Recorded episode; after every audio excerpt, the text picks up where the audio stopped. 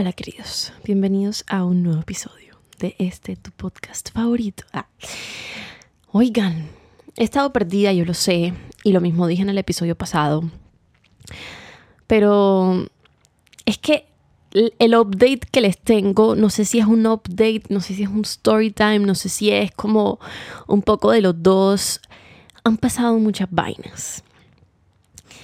Y en el episodio de hoy simplemente, o sea, sentía la necesidad de hacerlo. Es raro porque yo a veces como que siento la necesidad de sentarme y hablar y contar y verbalizar y ta, ta, ta, ta, ta. Pero no sé por qué esta ocasión ha sido más difícil que las anteriores. Como que tomar la decisión de, ok, voy a hacerlo y voy a grabarlo. Porque este tema me da un poco de vergüenza, me da un poco de miedo contarlo públicamente. Porque primero, pues no fue mi mejor momento, claramente. Y segundo, siento que es un tema que obviamente no se habla mucho y no se habla con tanta naturalidad y no, no es bien visto. Entonces yo aquí siempre les digo como que, que ustedes no comen de nadie, que no importa lo que diga la gente, pero pues obviamente es más fácil decirlo que hacerlo. Entonces claramente quería empezar diciendo como que esto es difícil para mí porque fue un momento muy denso, tanto para mí como para ciertas personas que de pronto van a escuchar esto. Entonces no sabía como que si hacerlo o no, pero siento la necesidad de sentarme y contarlo. De pronto como para darle un cierre a esa, a esa cuestión que pasó. O sea, yo normalmente repito los episodios para escucharlos, para ver si no dije alguna cagada, pero este de verdad, o sea, lo que fue fue hermano, porque, o sea, de verdad,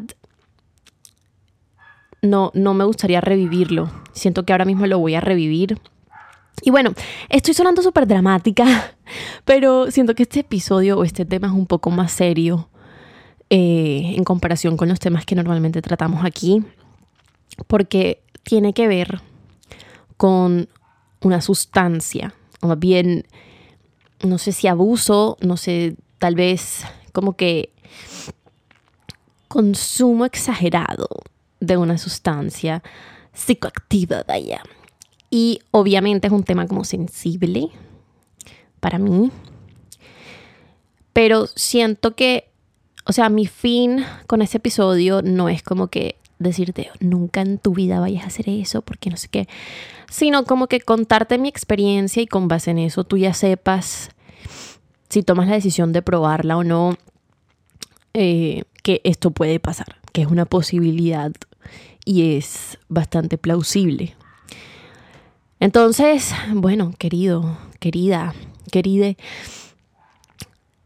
en el día de hoy estoy aquí para contarte la peor experiencia que yo he tenido con la marihuana. Así que ponte cómodo, ve por algo de comer, tal vez apaga las luces, prende el aire, prende el calentador si estás en Bogotá. Acuéstate, relájate y empecemos. Ay, puta, qué susto. Bueno, eh, primero decir como que ojalá tomen esto bien, o sea, no sé, ojalá como que... Es que me da, fue el miedo que me boleteen, pero es que ustedes no son así, como un miedo interno, pero bueno. Pero sí, o sea, tratémoslo con, con la seriedad que se merece. Yo cagada la risa. Es risa nerviosa. O sea, con decirles, marica, que ahora, ahora como que dije, o sea, yo sabía que iba a grabar esto hoy porque es, como el único espacio que he tenido desde que llegué a Barranquilla en el que mi mamá no está. Y mi mamá sabe algunas vainas, pero o sea, yo a mí me gusta grabar estando sola. Con decirles que apenas mi mamá se fue, América, me pedí dos paquetes de Natu Chips familiar. Me estoy vomitando del susto, pero bueno.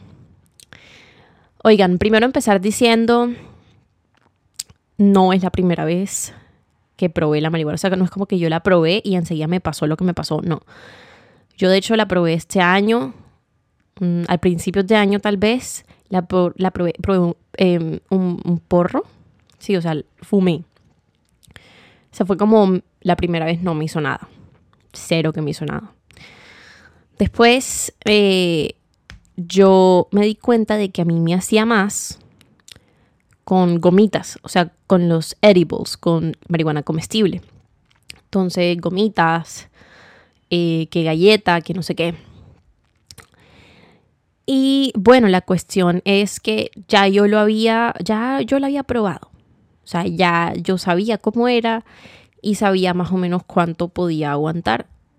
Pero siento que no, no, no, no lo tenía muy claro.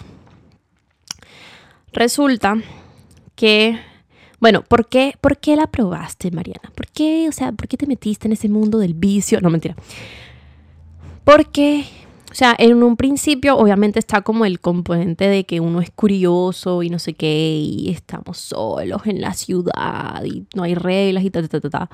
Pero si le soy sincera, fue más como out of desesperación. O sea, nació como que de estar desesperada porque no sabía qué hacer con el dolor de cabeza, porque ustedes saben que a mí las migrañas me dan muy duro y anímicamente también me afectan bastante. Entonces, digamos que la primera vez que la probé fue como que tengo migraña, ya me tomé todas las pastillas que me pude haber tomado y no se me quita. Voy a probar con esa vaina. O sea, no me, no me quitó el dolor realmente. Eh, muy, en muy pocas ocasiones me ha quitado el dolor, pero era más como porque a mí se me dificulta mucho relajarme. Entonces tenía dolor, pero estaba relajada, entonces era más soportable. Y claro que no siempre era por la migraña, a veces era simplemente por mamar gallo, por pasar el rato, porque no quería tomar y entonces... Pero no era tanto, o sea, no es como que yo todos los fines de semana un porro, una gomita, no sé qué. No, creo que este, este año lo pude haber hecho como cuatro o cinco veces, contando esta ocasión que les voy a contar. Eso ya, o sea, teniendo ya eso dicho, esta historia empieza un sábado, un sábado normal que yo estaba, o sea, final de semestre, fue hace poquito, fue hace como dos semanas, sí. De hoy, hace dos semanas, sí. O más. Tres, no, dos semanas. Yo estaba normal en la casa, estudiando y haciendo un poco de trabajo. Yo estaba estresadísima, obviamente, porque final de semestre normalmente la carga es súper eh, desequilibrada en comparación con semestres anteriores porque los profesores eh, les encanta esperar hasta el último momento para pedir y meter notas, ¿no? Pero en ASMR. y yo estaba estresada y como que estaba hablando con mi novio y íbamos a hacer un plancito en la noche, o sea, normalito, como siempre íbamos a vernos con unos amigos de él en su casa, normal. Pero entonces yo, yo no quería tomar, pero sí quería como tener algún tipo de release, como algún distractor. Entonces yo, o sea, eh, mi novio y yo dijimos como que bueno, vamos a comprar unas galletas de marihuana. Pero para mí, o sea, mi novio no consume esa cuestión. Él no es vicioso como yo, no mentira. Pero sí, o sea, como que yo estaba haciendo mis vainas y yo decía como que rela, o sea, ahorita voy para allá, no era como que tengo que terminar porque necesito esta droga, no sé. No, o sea, realmente no, no era como que tuviera una dependencia de eso, no era como que estuviera teniendo síntomas de abstinencia, porque no, como que, como les digo, no era un consumo frecuente, era un consumo esporádico. Pero era un consumo. Y em, el amigo de mi novio consiguió el contacto como de una persona que vende estas, estas cuestiones, estas galletas. Llegamos a la casa eh, y yo me las iba a comer con el amigo de mi novio. O sea, con un amigo mío, con un amigo mío también. Y dijimos como que, ok, las galletas eran, venían seis. Y eran, tenían un tamaño como de ponte tú, tú, o sea, eran chiquitas, eran chiquitas, o sea, como el tamaño de si unes el pulgar y el índice. Sí, o sea, como que si los unes, ese era el tamaño de la galleta. Eran muy chiquitas, engañosas, muy engañosas. Y ahí en el coso publicitario, pues de la galleta, pues en el que, decía como que combo de galleta, yo no sé qué. Este decía, espérenme, les digo, creo que era 150% de THC, pero déjenme les confirmo. Esto es importante. Sí. Uy, puta. Es que ahora mismo yo estoy viendo. Estoy viendo como que la vaina que mandan, o sea, de, la, de los snacks y tal. Dice galletas 150% THC, efecto fuerte. Y tres flamitas, o sea, como que tres llamitas, o sea, fuerte. Para darles como contexto, porque yo aquí, yo no les iba a hablar sin contexto, porque yo sé que pues a veces es como complicado entender esta cuestión, para mí lo fue. La marihuana tiene un ingrediente activo, o sea, el ingrediente como que que es el responsable de mayoría de los síntomas que te provoca la marihuana, es el THC. Es el THC y entonces digamos que hay diferentes cepas de marihuana, o sea, como diferentes tipos. Y las cepas ricas en THC tienen un efecto un poco más como, digámoslo así, eh, como errático, como impredecible. O sea, eh, eh, la marihuana también tiene CBD, que el CBD, digamos, yo siento que tú has escuchado que el aceite de CBD, que yo no sé qué.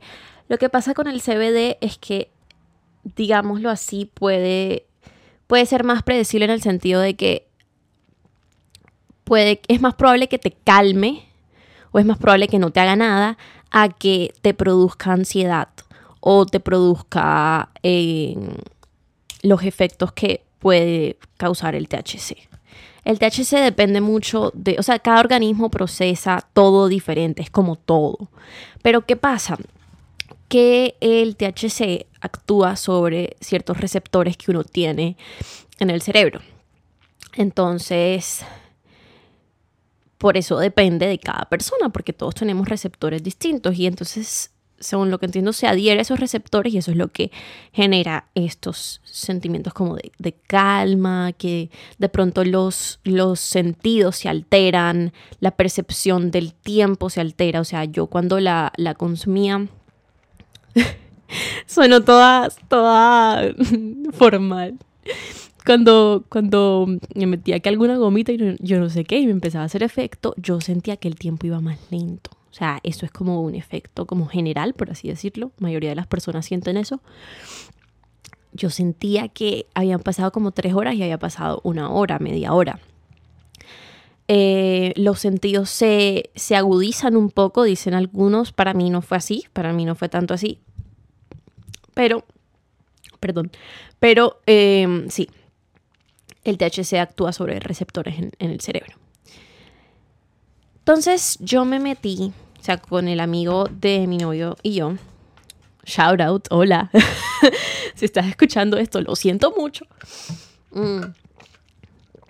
Dijimos, bueno, vamos a meternos dos galletas.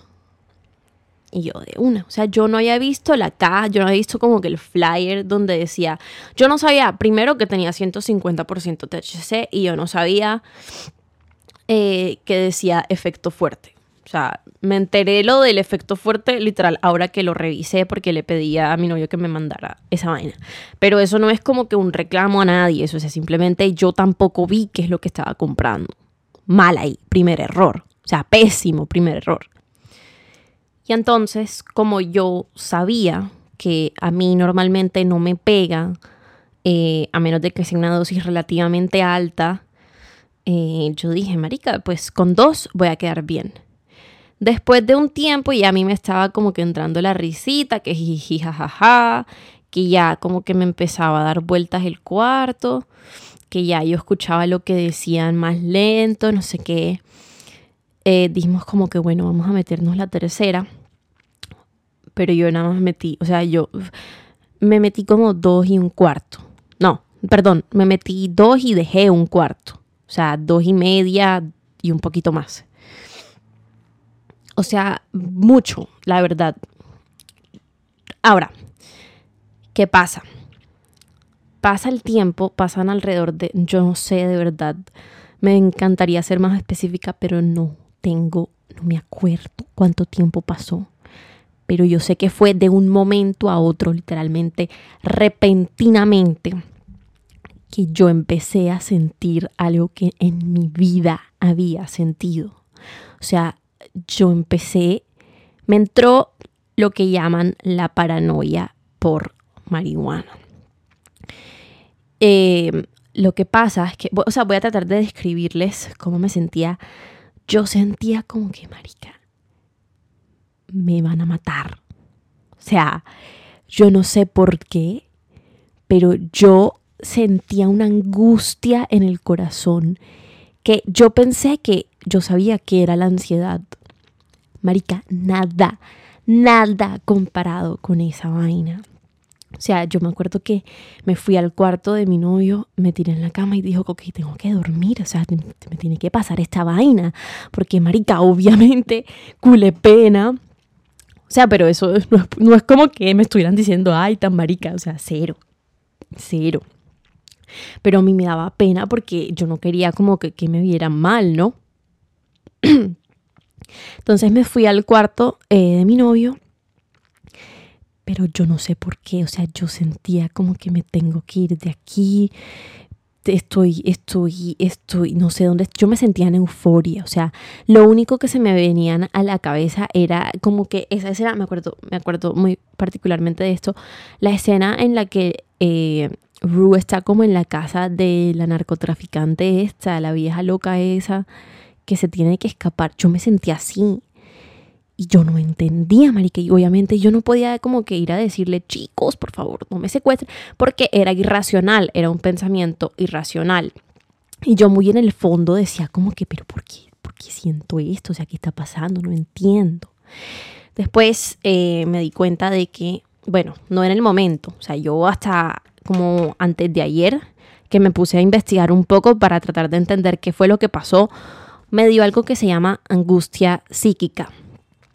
Eh, es algo que pasa cuando te malviajas con la marihuana, que son eh, como episodios de miedo intenso que aparecen como repentinamente y en situaciones eh, conocidas, espacios seguros, donde no es esperable el miedo.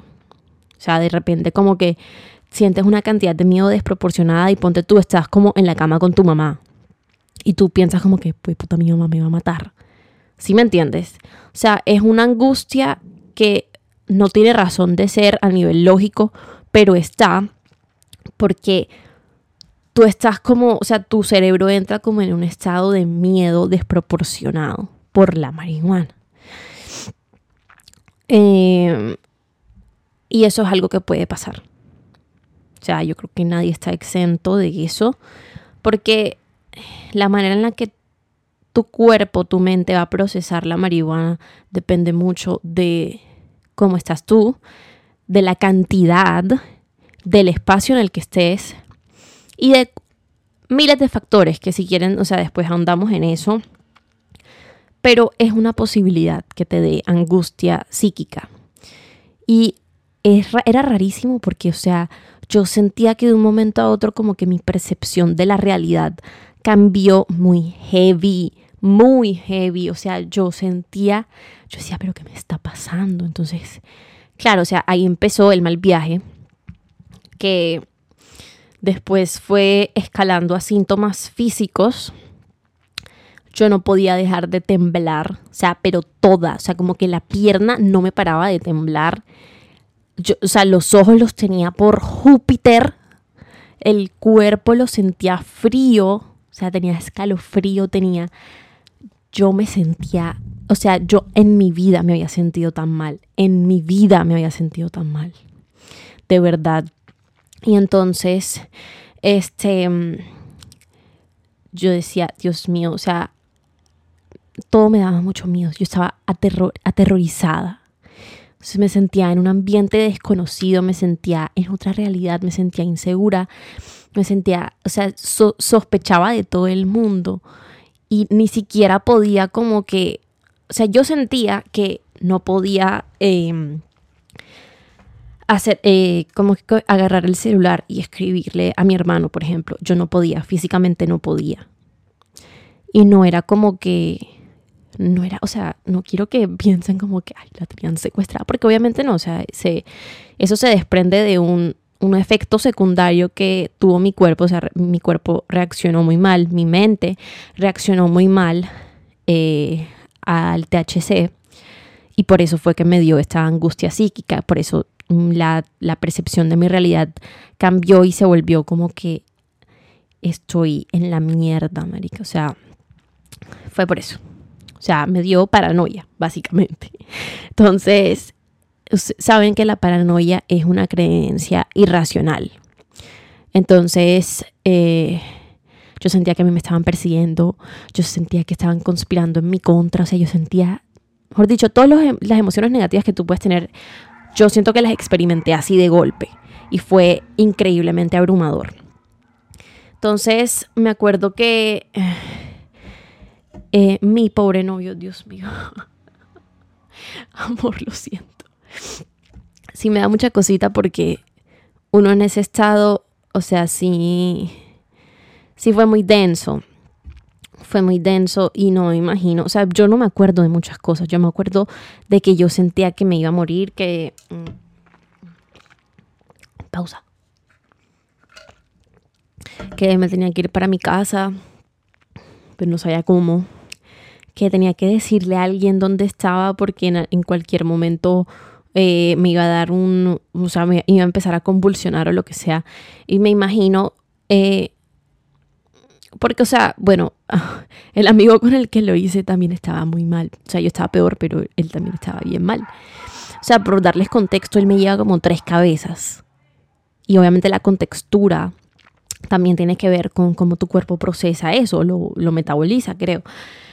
Y él estaba mal. O sea, imagínense yo. Fue puta, de verdad estaba muy mal. Y lo que les estaba diciendo es como que yo no me imagino el sentimiento que puede tener alguien al ver una persona que tú quieres en ese estado. O sea, yo no me imagino qué debió haber sentido mi novio. O sea, obviamente me lo imagino porque también me lo ha dicho. Pero si es algo como que, marica, o sea, este tipo de vainas no solo lo afectan a uno, también puede ser traumático ver, puta, a tu novia ahí tirada como un, saco de papas, temblando con los ojos en la mierda, drogada hasta el culo, o sea, de verdad, no debe ser, debe ser algo muy miedoso, o sea, debe dar muchísimo miedo, porque igual uno también como controla esa situación.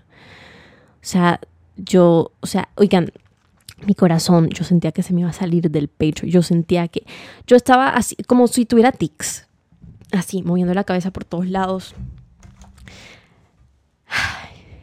o sea, me acuerdo y, me da, de verdad, o sea, por ejemplo, yo leyendo en internet decía como que eh, todos hemos tenido alguna experiencia con, un mal viaje.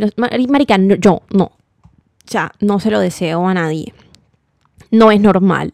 O sea, no es algo como que nos pasa a todos. No. Le pasa a la gente que se pasa de verga con esa vaina y le pasa a la gente que, marica, o sea,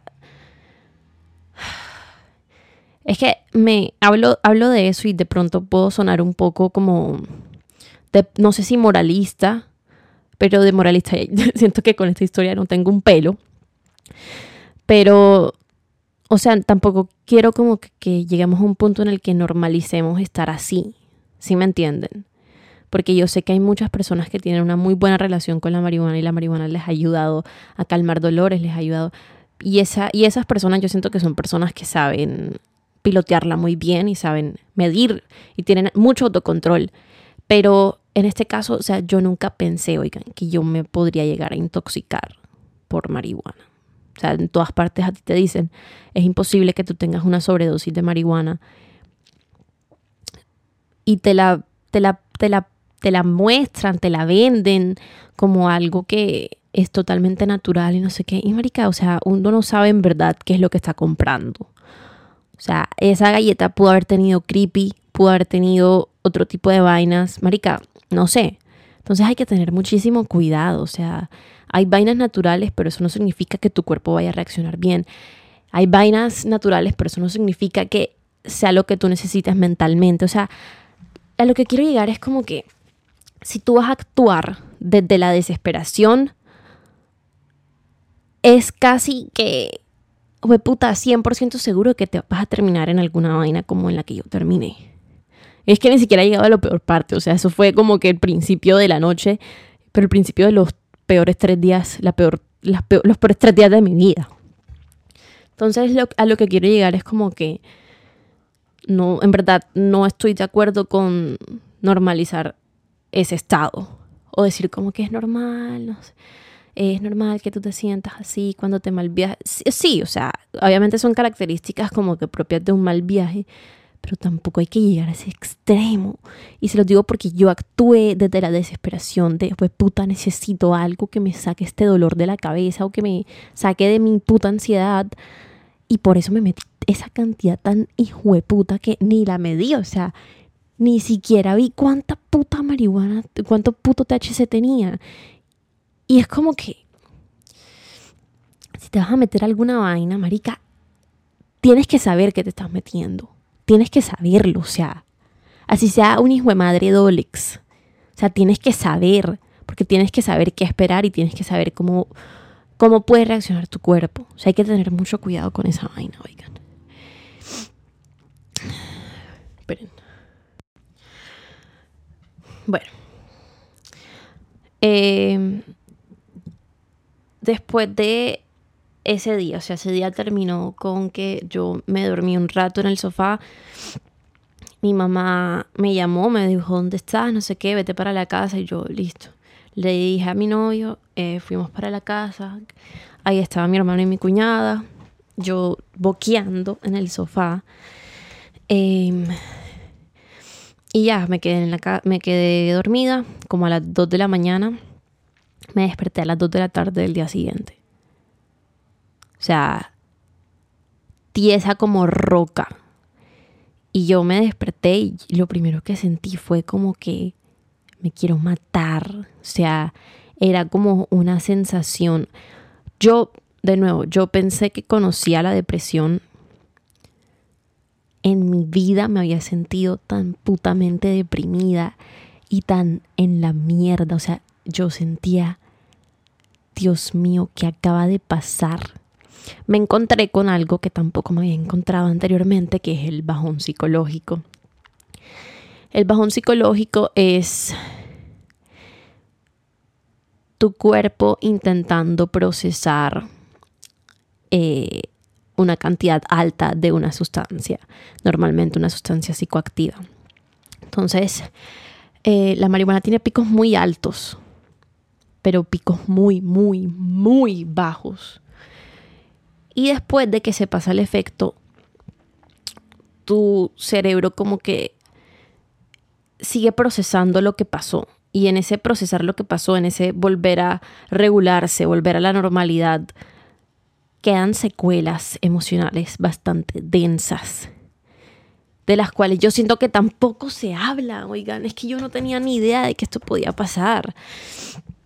Y me sentía muy mal, muy, o sea, yo pensaba, Dios mío, o sea, necesito un psicólogo, pero ya, ya, o sea, yo me sentía, eso fue un sábado, el día siguiente fue domingo, y yo no podía pararme de la cama, yo no podía ir a orinar, yo no podía tomar agua, yo no podía bajar al almorzar, yo no podía hacer nada, sentía que el cuerpo, que la mente no me daba, o sea, de verdad yo me sentía totalmente apática a la felicidad, o sea, me sentía como que nunca había estado en un lugar tan bajo como ese.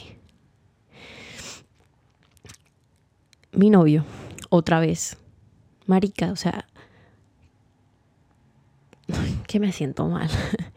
o sea, es algo que me hace sentir mal porque, por lo que les digo, o sea, no debe ser fácil ver a alguien que tú quieres en ese estado. O sea, yo hablaba con él y él me decía como que, sí, yo siento que no estoy hablando contigo, o sea, siento que estoy hablando con una persona totalmente diferente. Y sí, o sea, de hecho, de hecho, yo no, no hablaba, o sea, porque otra, otra de las vainas que te da la marihuana es que cuando tú consumes mucho, tú no puedes hablar, no sale, o sea, simplemente no sale, no, no puedes hablar, llega un punto en la traba, en el viaje, en lo que sea, en el, tú no puedes hablar. Yo hasta el día siguiente, yo no podía, o sea, como que no podía decir más de dos palabras a la vez. Y hablaba con mi novio y él me decía eso, como que siento que no, siento que no, no, no estoy hablando contigo. No me reía, no, o sea, era como que se me había olvidado lo que se sentía estar feliz. Así, así fuera por un segundo. Siento que se me olvidó. Se me olvidó. Y, en, y ese día eh, mi novio llegó, trajo tan lindo, dos pedialites, em, algo de comer y, y ahí fui tomándolos y no me mejoraba. No me mejoraba para nada. Para nada. Y yo no hablaba. O sea, mi novio ahí y yo no hablaba. Y yo decía, o sea, se me metió en la cabeza este pensamiento de estoy en la mierda ¿cómo voy a mantener una relación así? O sea, yo me había, ya, ya yo estaba convencida de que ese, ese sentimiento que yo tenía me iba a durar para siempre. Y yo decía como que, ¿cómo voy a tener una relación así? O sea, no puedo. Entonces ahí empezó, empezó una plática de tenemos que terminar. Bueno, yo diciéndole a él eso y él era como que, pero qué, o sea, qué putas, literal, porque, porque de la nada esto, porque, ¿sí me entienden? Mm, no voy a ahondar mucho en eso porque eso no, o sea, eso, pues si por mí fuera así, pero no estamos para contar vainas de otras personas, menos de mi novio. Entonces, eso era, o sea, como que quería decir eso porque la verdad sí puede llegar como a afectar tu, tus relaciones. Mucho, mucho, mucho, mucho, mucho. O sea, y me puse en una, en una posición en la que siento que entendí por primera vez que era estar deprimido de verdad. Y yo, puta, yo solamente quería un psicólogo, yo quería internarme. O sea, desde el domingo yo me quería internar en un hospital psiquiátrico. El lunes, este, yo seguía con esos pensamientos en la cabeza y yo decía, Dios mío, me tengo que internarme porque yo siento que me voy a morir, yo siento que, o sea, fue bastante denso y no sabía qué hacer con mi novio porque era como que no sé qué es esto que estoy sintiendo y no me parece justo que tú tengas que sufrir por eso, si me entienden. O sea, era mucha culpa, yo me sentía exageradamente culpable, como que yo normalmente lucho con ese sentimiento, pero yo me sentía muy culpable. Y eh, hace poco me di cuenta de que la marihuana también estimula una parte de mi cerebro encargada de transmitir el, trastorno obsesivo compulsivo, el OCD, el, el TOC. Y el TOC básicamente se nutre de tus dudas y de tus miedos y te hace creer que son verdad y te hace creer que eres una mierda. Eh, y eso fue lo que me pasó. O sea, se me activó el TOC de una manera que jamás había sentido. Y se me activó con relación a mi, a mi relación, valga la redundancia. Entonces, ya yo, ya yo, esto ya mi novio lo sabe, obvio. Pero sí, o sea, como que tenía muchas dudas y tenía muchas vainas y yo simplemente no sabía qué hacer con mi vida ni con nada. O sea, yo simplemente decía, quiero un psicólogo. Entonces, em, yo me acuerdo que incluso el lunes llamé a la línea de prevención de suicidio de la universidad y dije como que, o sea, necesito hablar con alguien, necesito, o sea, me, me siento muy mal no me no me manda, o sea, como que no, no recibí, digamos, respuesta por parte de un psicólogo como tal. Solo me dijeron como que puedes ir a, a servicios médicos o puedes ir a alguna clínica psiquiátrica con la que tenemos convenio. Y ya. Yo tuve que ir a la universidad ese día, o sea, eso fue el lunes. Yo, tuve clase de 2 a 5 y después me fui al centro de psicología del claustro de mi sede a ver si encontraba a alguien porque en verdad siento que necesitaba hablar. Encontré a un psicólogo y hablé un poquito con él, pero él ya iba de salida y no se iba a quedar por mí. Entonces me dijo como que, que fuera, o sea, me dijo primero como que, marica, te metiste mucho THC y esa vaina es un depresor, obviamente tienes que estar en la mierda y yo sí, señor, lo siento. Me dijo como que primero voy a servicios médicos para como que descartar que te intoxicaste y después ve a alguna a urgencia de alguna clínica psiquiátrica. O sea, yo no esperaba mucha... Ah, es que a mí no me gusta... bueno, o sea, para mí es difícil pedir ayuda porque yo sé que a nivel administrativo hay muchas vainas que se le sale de la mano a la gente. O sea, por ejemplo, como que si ya se acabó tu horario, yo entiendo que te quieras ir, pero ya ve, te estoy diciendo como que me, me quiero matar. O sea, no es como que lo voy a hacer, simplemente me siento así. no sé, o sea, bueno. No sé, o sea, como que de esa... Con decirles que me ayudó más el doctor en, en la enfermería de la universidad. O sea, de verdad, como que yo hablé con él y yo me sentí muy, muy, o sea, me sentí un poco mejor, la verdad. O sea, yo llegué a enfermería y ellos me preguntaron como que, ajá, o sea, estabas en psicología y yo como que no, no me atendieron. Em, me mandaron para acá. Y ellos hoy sí se quedaron como que, ¿qué? O sea, como que, ¿por qué? O sea, no porque te mandaron para acá, sino porque no te atendieron. Sí, obviamente es una situación complicada.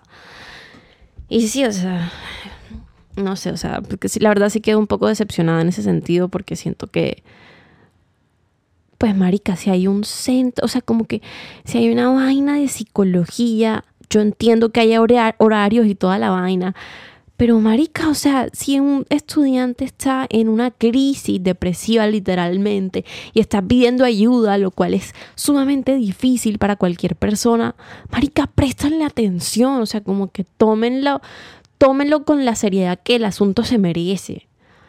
Priorícenlo, denle importancia, valídenlo, pero no me sentí así. O sea, sí, o sea, le agradezco al Señor que se quedó a hablar conmigo, pero marica, o sea, de verdad, ¿para qué tienen una línea de prevención de suicidio si no pueden brindar la, ayuda que se necesita en ese caso? O sea, si a mí simplemente me van a decir como que vete a una clínica psiquiátrica, pues puta, o sea, ¿para qué tienes esa línea entonces? En verdad, eso me dio, o sea, entré mucho en conflicto con eso y puede que ustedes estén en desacuerdo, pero la verdad es que yo sí estaba muy mal.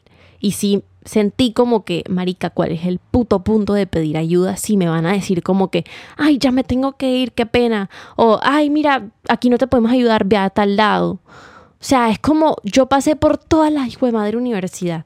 Y no, o sea, no es como que No es como que yo esté diciendo la universidad no sirve de nada, no sé qué. No, porque de hecho yo fui a servicios médicos, hablé con el señor, el señor me dijo como que te ves deprimida, o sea, creo que necesitas ir a, a urgencias, o sea, como que urgencias. Y sí me sirvió. Y de hecho yo tengo una póliza, o sea, la universidad tiene una póliza que paga psicología y psiquiatría. O sea, es una ventaja enorme que yo sé que no todas las instituciones tienen. Y eso me pone muy triste y me siento privilegiada de poder estudiar en una universidad en donde por lo menos se considere la salud mental como un issue que tienen ellos que también ayudar a cubrir yo sé que es un privilegio, yo sé que otros colegios y otras universidades de pronto no tienen eso. Pero hablando de mi experiencia, siento que le faltó, marica. O sea, le faltó, de verdad. Siento que le faltó mucho. Porque, o sea, ya brindaban la ayuda dos días después y era como que no, o sea, ya dos días después ya resolví lo que tenía que resolver, ya no necesito la ayuda inmediata que necesitaba en el momento en el que te dije, marica, me estoy muriendo, o sea, necesito ayuda, por favor, casi que rogándole al mal, ¿sí me entiendes? O sea, no sé, siento que pudieron haber manejado la situación de una manera distinta y me hizo darme cuenta de que esa es una gran razón por la cual la gente no pide ayuda a veces. Porque es como que, ay no, vete para acá, ay no, vete para acá. Y te tratan como si fueras un puto caso burocrático y es como que, ya ves, soy un ser humano, o sea, mis emociones están al borde en este momento como que no sé cómo manejarlas, necesito ayuda psicológica, necesito tu ayuda, o sea, ayúdame, por favor. Y no, no lo sentí, no lo sentí para nada, o sea, de verdad, para nada. Más me ayudó el doctor. Y fue puta, le agradezco tanto a ese doctor por como que ahí la, y la doctora que estaba ahí también, como que, Marica, hablar conmigo, o sea, decirme como que, o sea, no estás bien, necesitas, necesitas trabajar, necesitas trabajar en eso, no sé qué. Y yo como que sí, tal, y preguntándome cosas y tratando como que juntos de llegar al, al issue y tal.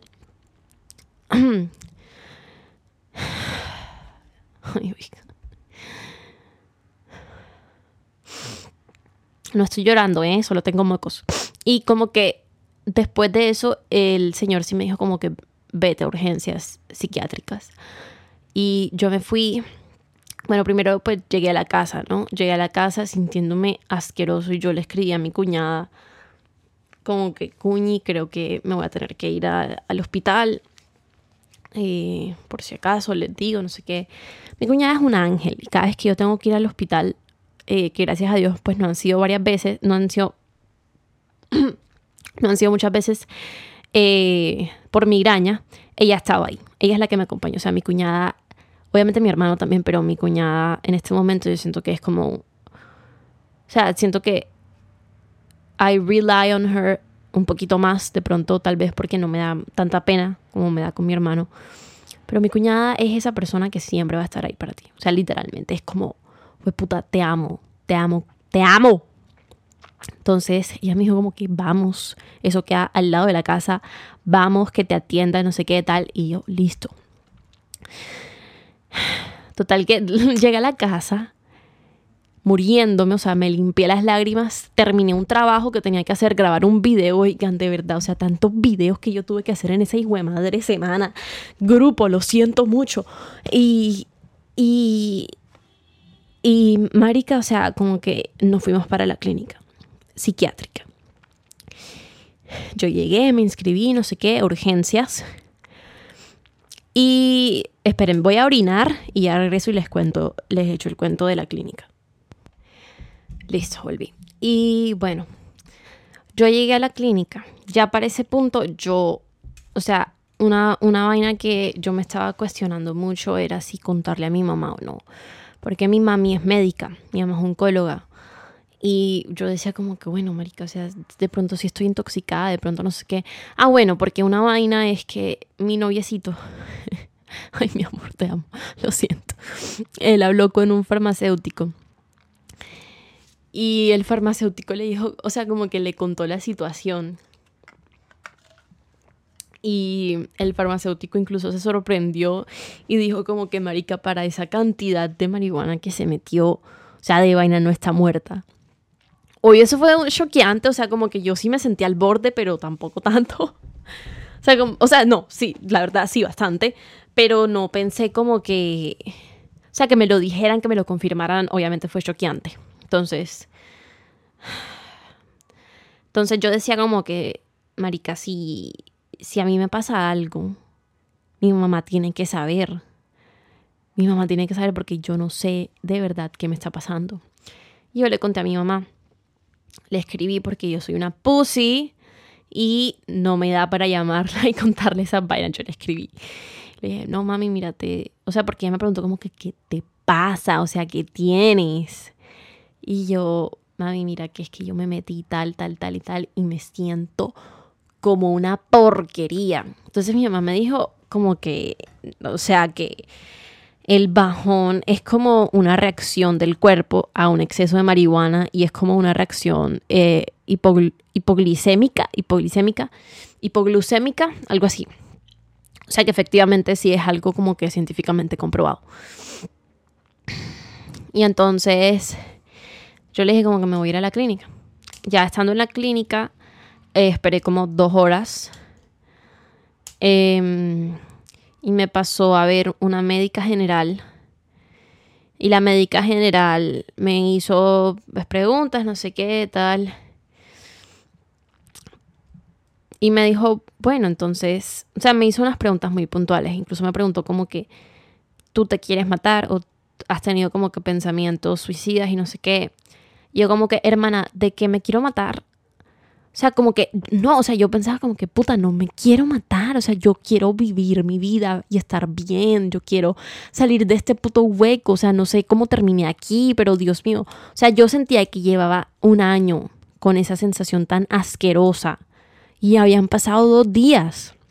Entonces, yo le fui honesta y le dije, de que he tenido ideas, he tenido ideas, pero que yo nunca voy a materializar, o sea, no, o sea, yo como que no me voy a matar. O sea, esa no es una preocupación. Yo no soy suicida, gracias a Dios.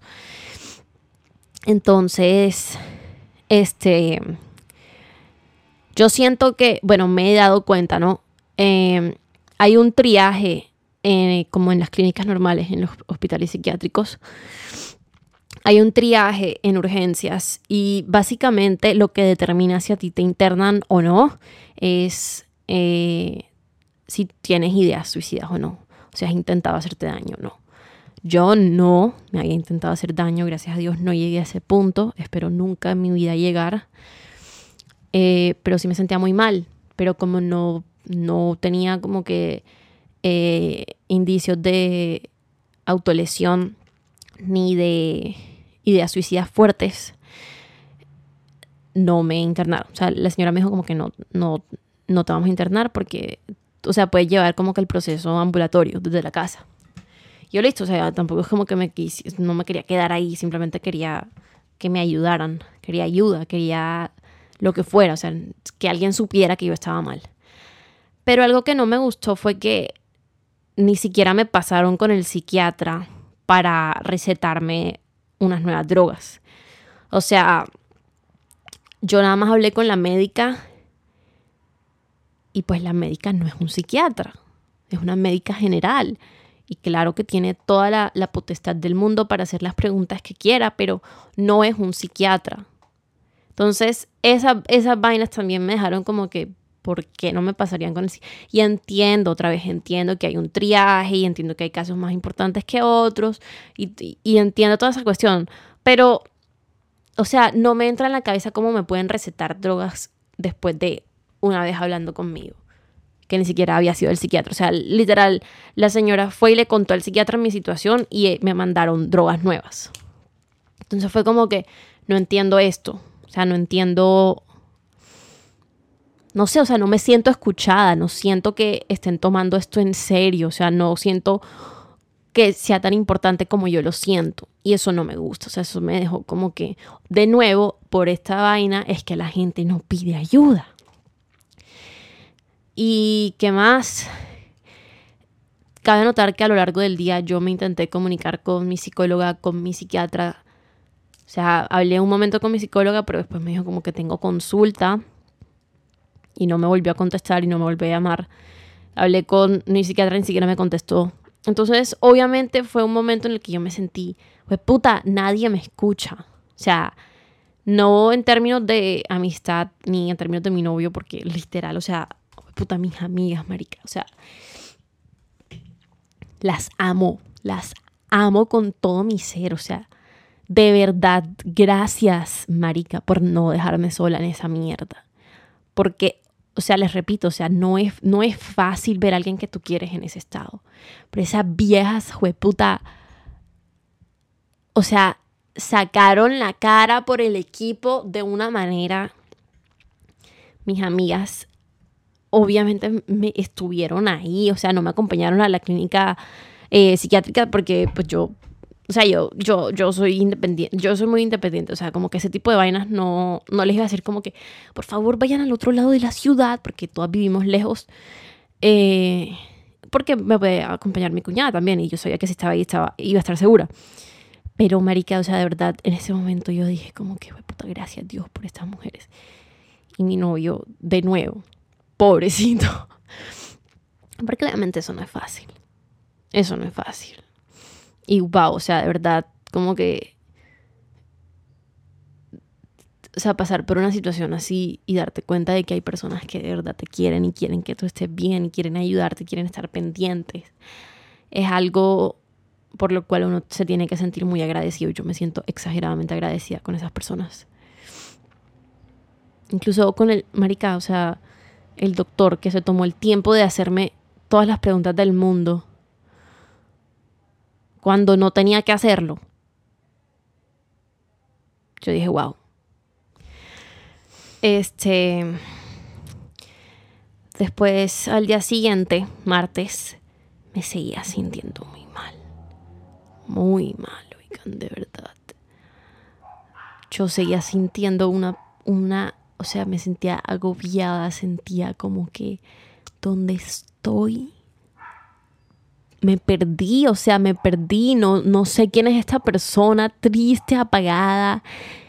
Yo les repito, o sea, yo pensé que yo conocía la depresión.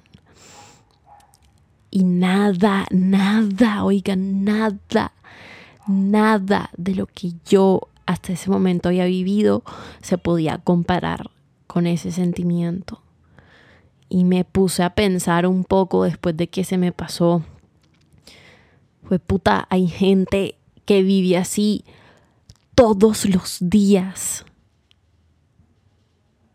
Hay gente que siente que no se puede parar de la cama diariamente, que luchan contra esa presión, que luchan contra esas ganas de desaparecer diariamente, que luchan por mantenerse en una realidad que perciben como aterradora, insegura, triste, oscura. O sea, hay gente que vive así. Y si tú eres, y si tú eres una de esas personas que vive con ese constante sentimiento de que eres lo peor del mundo, no eres suficiente, pues puta, déjame decirte que te abrazo desde la distancia, te admiro y todo lo que sientes es tan válido y lo siento mucho, lo siento mucho, porque te sientas así, lo siento mucho. Y de verdad, si tú aún así eres capaz de pararte, ir al colegio, pararte, ir a la universidad, pararte, ir a trabajar, hacer las vainas que tienes que hacer, ser una persona funcional, aunque sea obligado, o sea, déjame darte un aplauso y date un aplauso tú también, porque eres capaz de secarte las lágrimas, hacer como si nada y seguir adelante. Dios mío, qué fuerza. O sea, a pesar de que tú piensas como que no tengo fuerza para hacer nada, marica, pararte, ir al baño, comer. Dios, son logros, es que son, son logros, lo son, te lo juro que lo son, porque yo en ese estado no podía hacer nada. Y el solo hecho de yo poder ir, pararme, ir a la universidad, buscar psicólogo, o sea, así me cerraran las puertas. Güey, puta, me admiro mucho por eso. Pero te admiro más a ti, que tienes que lidiar con eso diariamente. Te admiro más a ti, te toca lidiar con esa mierda y aún así intenta sacarle provecho a la, la poquita fuerza que te queda para vivir. O sea, de verdad, wow, wow, wow, tú wow, tú y lo siento mucho. Y rezo y confío en que en algún momento, así como pasó para mí, también va a pasar para ti. Y la tormenta va a pasar. Y vas a ver la luz. Y tu vida va a empezar a iluminarse otra vez. Y tus ojos van a recobrar el brillo que antes tenían y que perdieron. Y vas a conocer a una nueva versión de ti que va a estar increíblemente fortalecida por toda la mierda que tuviste que pasar. O sea, eso es realmente lo que yo deseo. Y eso es en lo que yo confío y sé que va a pasar. Porque eres tan increíble. O sea, eres tan magnífico por seguir viviendo a pesar de que sientes que simplemente estás sobreviviendo Wow. Wow.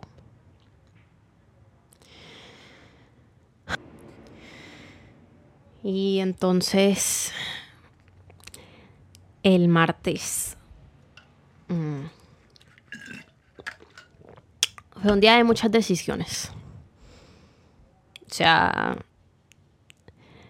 el martes yo seguía sintiéndome muy mal y tomé decisiones apresuradas porque pero no me no, no, es como que me arrepienta porque sé que o sea yo confío mucho en mi en mi yo del pasado y mi yo del pasado en ese momento sintió que eso era lo mejor para mí yo del futuro o sea me alegro de que esas decisiones no fueron permanentes y me alegro de que son cosas que se pueden arreglar y me admiro mucho porque tomar decisiones así no es fácil.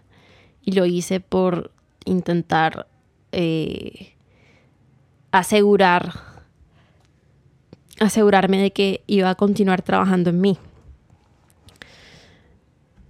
Y pues miércoles y jueves, digamos que fue, fue complicado. También fue muy complicado porque estaba como lidiando con eh, las consecuencias de mis acciones. Lloré mucho, o sea, de verdad. Y algo que me ayudó fue permitirme sentir todo, o sea, de verdad, yo tenía, o sea, como que miércoles yo tuve clase, tuve que presentar un parcial, me salí de clase antes, llegué a mi casa a chillar como una Magdalena, o sea, yo sentía que me iba a morir, de, o sea, yo sentía que nunca iba a poder dejar de llorar, pero dejé de llorar, o sea, puse un programa, me calmé, pero no era como que me estaba obligando a mí misma a dejar de llorar. O sea, no. Yo decía, me puedo secar de tanto llorar. Me puedo deshidratar de tanto llorar, pero no voy a dejar de llorar porque era mi cuerpo también como que sacando toda esa mierda. Y siento que llorar es muy terapéutico en ese sentido. O sea, si uno lo ve como que es esto que me, está permitiendo a mí deshacerme de algo tóxico que me está carcomiendo el alma y la cabeza. Hágale. O sea, lo que sea que te permita a ti tener esa sensación de, puta, lo saqué, ya, afuera. Para mí llorar y pues grabar episodios exponiendo mi vida, porque, ¿por qué no? Y se me pasó se me pasó y gracias a Dios yo estoy bien. Se me pasó el efecto de esa mierda. Después, eh, antes de ayer, tuve cita con mi psicóloga y ella me contó que hay, o sea, que ella tuvo una niña que, como yo, se metió un par de galletitas y terminó en coma y con secuela, de secuela depresión profunda. Entonces, eso fue un poco, eso fue un poco como miedoso porque ella sí me dijo como que hay secuelas a, ese tipo de, de consumo, secuelas psicológicas. Yo no me siento con ninguna secuela, la verdad. Siento que sí me alteró un poco mi trastorno obsesivo compulsivo. Tal vez lo hice un poco, un poco más fuerte, pero pues de nuevo, yo lo veo como algo que, en lo que tengo que trabajar.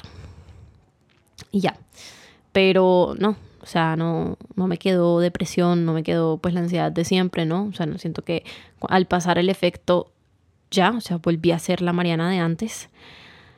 Pero qué miedo, oigan, de verdad, qué susto tuve como que ese primer encuentro como con sobredosis, entre comillas, porque es que no se le dice sobredosis, pero realmente así se sintió. O sea, un consumo excesivo llamémoslo así, no sobredosis, porque gracias a Dios no terminé en un hospital ahí en coma, gracias a Dios, pero sí me pasé de, de la cantidad. Y pues me quedaron como muchas enseñanzas.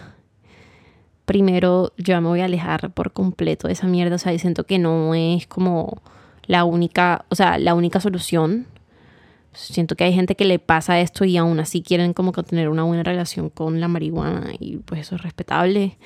Así como con el trout, que también es respetable. Yo pues por mí decidí como que no lo voy a volver a hacer. No lo quiero ni cerca porque, o sea, ante la más mínima posibilidad de que me vuelva a pasar lo que me pasó y de que las personas a mi alrededor vuelvan a sufrir como sufrieron con eso, yo me abstengo y ya, no es algo que necesite, no es algo que me estaba ayudando, no es algo que era un distractor. Y por subestimarlo terminé en una de las peores situaciones de mi vida. Y si se puede evitar, evitarlo y ya. O sea, si se puede evitar, evitarlo y ya. Pero, obviamente siento que es como de esas vainas con las que uno en algún momento se va a encontrar, no porque la busques o no porque tus amigos sean unos bareteros, no. Simplemente siento que es algo muy común en nuestra sociedad. Y si tú alguna vez te llegas a encontrar con esta hierbita y la quieres probar porque te da curiosidad, no te pases. No te pases. O sea, tienes que tener mucho cuidado. Tienes que andar mucho cuidado con ese tipo de vainas que te joden la cabeza. Porque literalmente, o sea, te, te joden la cabeza. ¿Sí me entiendes? Como que se meten con tus receptores. Literal, actúan sobre el cerebro. Entonces, obvio, hay que tener cuidado. Obviamente, saber qué es lo que te estás metiendo saber si eres alérgico a algo también, o sea, todas esas vainas para tener en cuenta, o sea, nunca, nunca, nunca te comas más de, qué sé yo, una... Porque es que lo que pasa con los edibles es que su efecto es un poco más prolongado que si, por ejemplo, tú te fumas un porro. Entonces, obviamente es engañoso porque pasan que media hora y tú dices como que, ay, pero esta vaina no me ha hecho nada. Espérate a la hora. A veces hora y media. Y si no te ha hecho nada, pues te metes otro. Pero no, o sea, tres de una, no. Dos de una, no. No. Por favor, no te hagas ese daño. Y si, y si este chisme que te acabo de echar va a servir de algo que sirva como para que tú sepas lo que puede pasar. Para que lo evites si puedes. Y también era una pequeña crítica a los sistemas de salud mental de todo, o sea, de como que de este, de este país, yo no sé. Solo me decepcioné mucho, me decepcioné mucho y me di cuenta de que es un tema extremadamente delicado ese de las crisis y las crisis depresivas y las crisis de, de eh, trastorno obsesivo compulsivo. Es complicado y es muy fácil como que sentir que tu problema no es importante simplemente porque otra persona no te está diciendo, sí, vamos a internarte o sí, necesitas psiquiatra. O sea, porque hay personas que te van a decir eso. O sea, mi hermano, por ejemplo, me dijo como que yo siento que tú estás como que autodiagnosticándote vaina, siento que estás como que... Y obviamente eso afecta. Obviamente eso es algo que pega duro y puede llegar como a que, a que tú mismo o tú misma invalides tus, tus emociones y tus sentimientos, pero yo tenía muy claro cómo me sentía. O sea, yo tenía muy claro que no era un sentimiento normal ni frecuente. Y por eso fue que fui tan insistente en necesito ayuda porque no sé qué me está pasando. Siento que eso es algo que uno tiene que tener claro independientemente de lo que tengas. O sea, no hay que esperar que un amigo, una amiga, un hermano, un primo, ni siquiera un psicólogo te digan que es válido sentirte como te sientes. Solamente tú tienes ese poder. Y claro, hay personas que te lo van a reafirmar y te van a decir como que marica, vamos a hacer tal vaina, pobrecito, no sé qué, no te sientas así tal. Pero tú solamente, o sea, solamente tú tienes el poder suficiente para validar tus emociones. No busques validación externa, porque hay personas que no van a pensar o no te van a entender. O sea, a pesar de que sepas articular muy bien cómo sientes, no van a entender por qué te sientes así. Entonces, no te estoy diciendo no pidas ayuda, te estoy diciendo tienes que tener muy claro que sea lo que sea que estás sintiendo, es válido y te sientes así por una razón. Y buscar esa razón también es importante. Y ahí sí puedes acudir a, a la opinión de los demás o perspectivas externas, pero que eso no sea el referente que tú tengas para decir como que, ay, sí, es válido que yo me sienta así. O, ay, sí, mi problema es importante. No, o sea, tus problemas son importantes, son indicativo de que hay algo con lo que no te sientes cómodo o cómoda. No tienes que esperar a que alguien más venga y te diga como que, sí, tienes, tienes problemas, ¿sí me entiendes? O sea, no. Uno tiene que autovalidarse solito, pero también uno tiene que aprender a pedir la ayuda a las personas correctas y apoyarse en las personas correctas. Y yo siento que ese tipo de vainas, o sea, como que uno las aprende cuando está atravesando momentos difíciles, lastimosamente, pero se aprenden y son vainas con las que toca lidiar. Y pues sí, esa fue mi historia del día de hoy. No sé, no sé cómo me siento con respecto a este episodio, la verdad. O sea, se siente raro hablar de eso porque todavía siento como que me, me afecta de cierta forma. Y pensar en eso es, es difícil, no es como, hola chicos, ven, bienvenidos a mi story time de la vez que me drogué. O sea, no, es como, eh, tiene sus complejidades. Pero sí, o sea, como que, oigan, de verdad, mi, mi mejor consejo es como que aléjense de esa vaina. O sea, de verdad, no se metan con pepas, no se metan con hierbas, no se metan con esa vaina. Menos si sienten que no la necesitan y simplemente como que quieren experimentar y pasar el rato. O sea, de verdad, hay otras formas. Hay otras formas. O sea, métanse con gente, bésense al que quieran. Eso es mejor que meterse vainas extrañas al cuerpo, siento yo. O sea, es mi opinión. Yo sé que hay personas que les gusta y yo sé que es muy terapéutico para ellos y eso es respetable. O sea, de pronto puede llegar a ser terapéutico para ti. Pero mi consejo es como que en verdad no te metas, no te metas en esa vaina porque, o sea, de verdad, si te metes en esa vaina, existe la posibilidad de que te pase alguna vaina como la que a mí me pasó.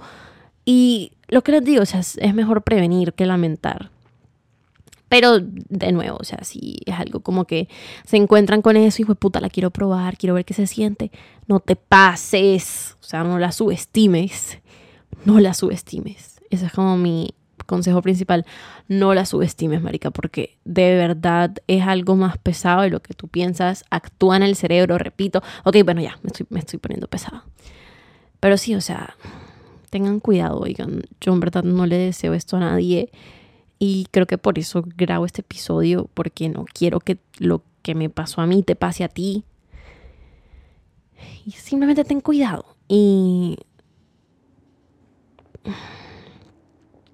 consigue una buena psicóloga, marica. Una que te vaya a contestar. No sé. O sea, pues yo he sido muy escéptica con la cuestión de las psicólogas porque no siento en verdad que les importe. Pero bueno, bueno, no sé, oigan, no sé, después hablaremos de eso en otro episodio, si quieren. Y nada, lo siento por eh, el tono de este episodio, yo sé que fue un poco más oscuro, un poco más denso que los anteriores, eh, pero siento que necesitaba sacarlo de mi sistema ya como para... O sea, es que siento que no me podía sentar y grabarles episodios normales como siempre sin antes contarles esto porque siento como que era algo que me falta. O sea, tenía, era como un asunto pendiente, si me entienden?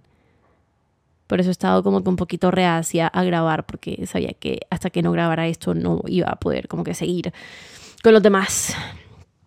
Pero bueno, ya está grabado, ya vamos a ver si lo publico o no. Y bueno, queridos, eso ha sido todo por el episodio de hoy. Espero que, no sé, se hayan entretenido por lo menos. Lo siento si los asusté. Mejor que se asusten a que prueben esa mierda. Y bueno, salúdenme a su dealer de mi parte. No mentira. Y bueno, eso es todo por hoy. Nos vemos en la próxima. Chao, chao.